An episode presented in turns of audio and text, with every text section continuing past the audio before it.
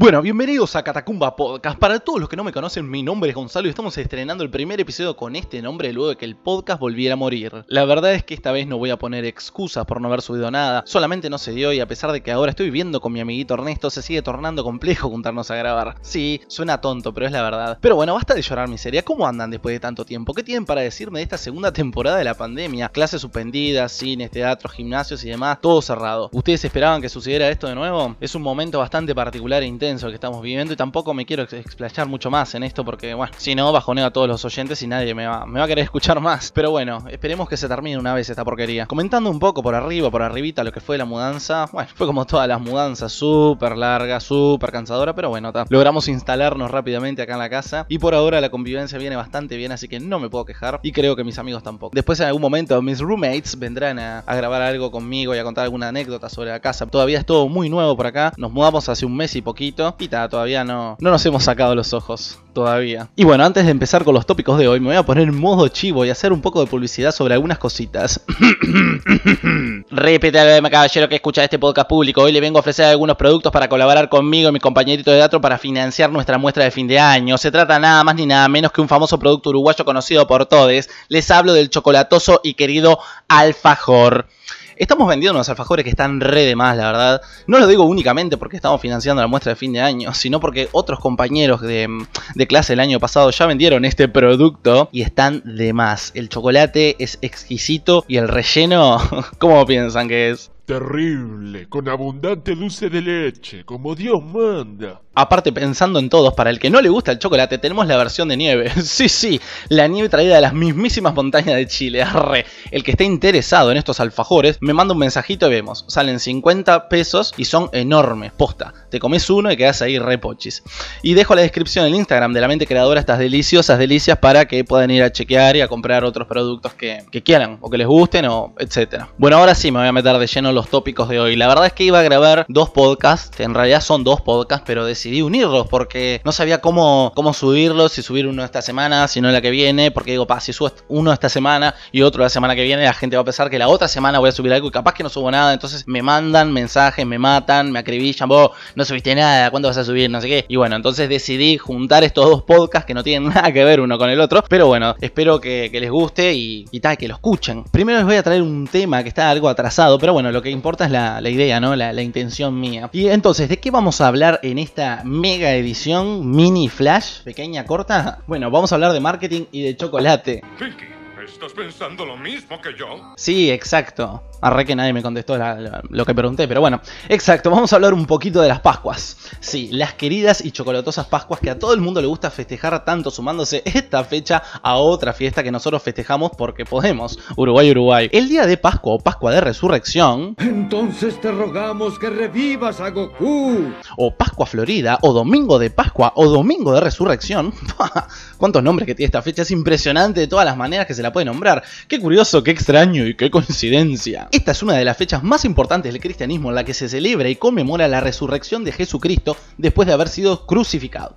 La Pascua es la que indica el final de Semana Santa y es seguida por otra etapa llamada Tiempo Pascual, de la que no voy a hablar hoy, así que quedará para otro podcast, o no. Sabiendo estos datos interesantes sobre la Pascua, me pregunto yo entonces por qué se regalan huevos de Pascua. Porque nadie me va a decir que cuando el pobre Jesus estaba en la cruz, la gente le llevaba huevos. De lo último que tendría ganas el pobre carpintero de comer huevos de Pascua, ¿se imaginan? Eh, Jesus, te traje unos suculento huevo de chocolate. Por favor, Pedro, bájame de acá. Está returbio eso, perdón. Pero bueno, volviendo a la realidad, ¿por qué es que se regalan huevos de Pascua? ¿Quién es el conejo de Pascua? Pronto lo veremos en...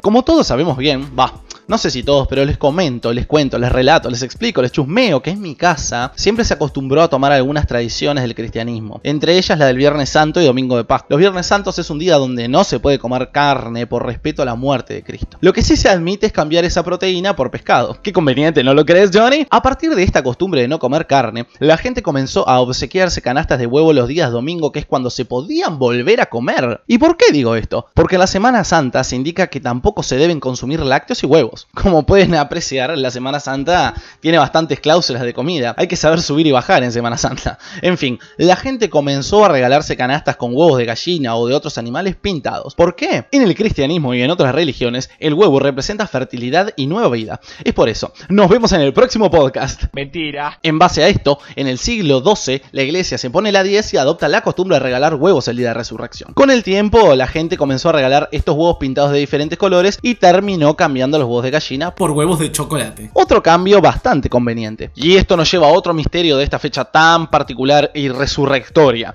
Un personaje único de esta fecha que viene a repartir huevos y tiene orejas largas. ¿De quién hablo? ¿De quién hablo? Nadie sabe. Sí, del conejo de Pascua. El conejo es otro animal que representa fertilidad por su capacidad de procrearse a velocidades increíbles e inigualables. Y según la leyenda, este personaje trae canastas llenas de huevos de colores, los cuales escondían la casa para los niños. Lo siento, conejo Trix es solo para niños. En parte, ¿a qué les hace acordar este personaje? ¿No es un poco parecido a Papá Noel? Yo me acuerdo que en, mi casa, a la hora de los huevos de Pascua, mi familia los escondía y me decían que el conejo lo- los había escondido por ahí y ta. La gracia era que entre todos los buscáramos. Y bueno, la verdad que era una actividad bastante divertida, no les voy a mentir. Está- estaba bueno. Y bueno, todas estas historias y leyendas desencadenan cuando llega la Semana Santa. Todos los super y kioscos del país se llenan de huevo de Pascua de todo tipo, color y tamaño y precios.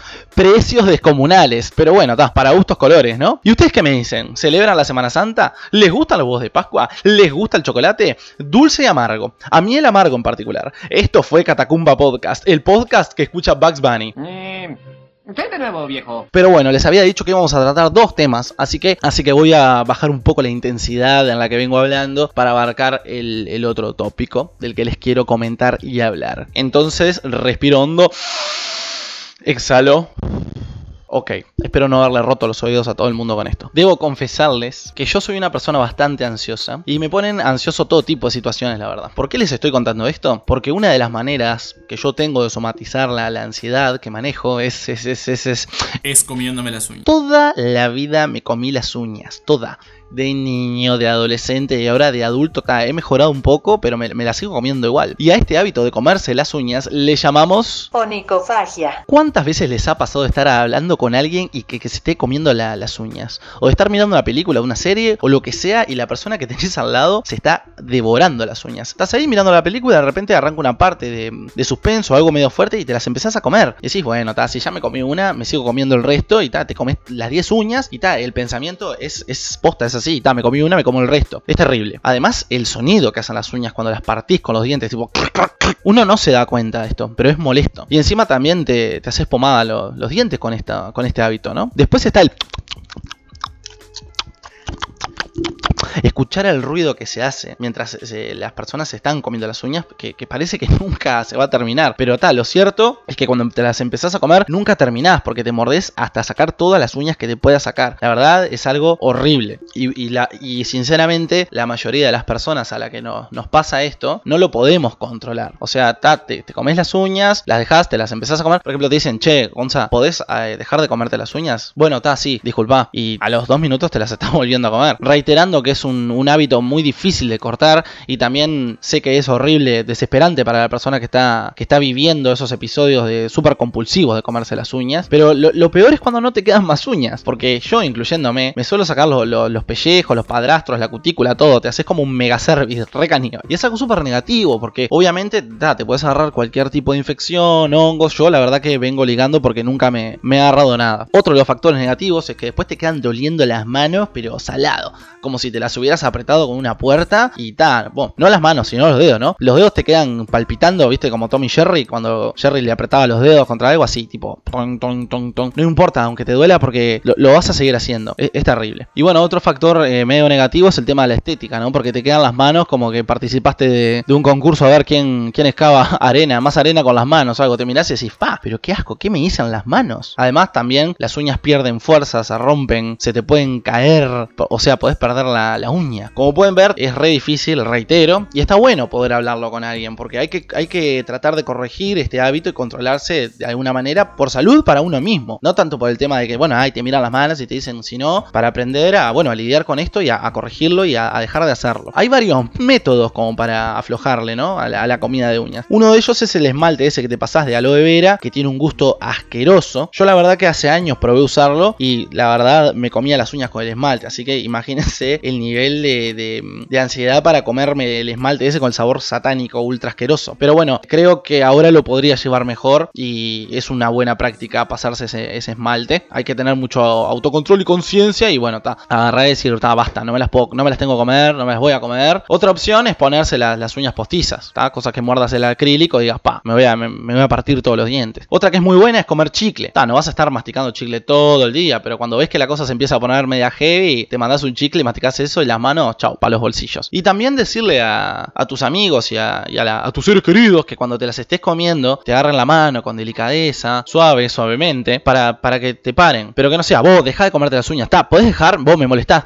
Porque eso es un es negativo y a la persona le, le, le va a generar más ansiedad, se va a comer más las uñas y no, no va a solucionar nada. Tiene que ser algo con cariño, con respeto, porque uno no sabe lo que está atrás de eso, de ese hábito, del TOC, de trastorno, como le quieran llamar. Yo que sé, a todas las personas les pasan cosas distintas. Tengo entendido que todo el mundo se come las uñas por razones distintas. Yo que sé, por experiencias, por malas experiencias, por nervios, por ansiedad, por lo que sea. Entonces, me parece que está bueno agarrar a la persona y abarcarla por un lado más, más delicado y ayudarla realmente y no empujarla al pozo de la comida de uñas. Hay que autorregularse y pedirle a la gente que, te ayude, porque se puede. Y te van a quedar las manos divinas y ya no vas a tener que estar mordiéndote, mordiéndote, mordiéndote y estresándote. Y bueno, esto surgió porque el otro día tuve una charla con una persona que, estuvimos hablando del tema de, de comerse las uñas, porque era otra persona que también se las comía mucho. Y dije, pa, qué bueno, esto es, es cierto, ¿no? Nunca, nunca me había puesto a hablar con otra persona que, que se comiera así las uñas como yo. Y, me pareció interesante que lo, lo escuchan los demás, porque parece algo medio boludo, la gente se ríe o se burla, ah, deja de comerte la dedo, no sé qué. Pero está, no, no es algo menor y creo que, que está bueno que, que la gente está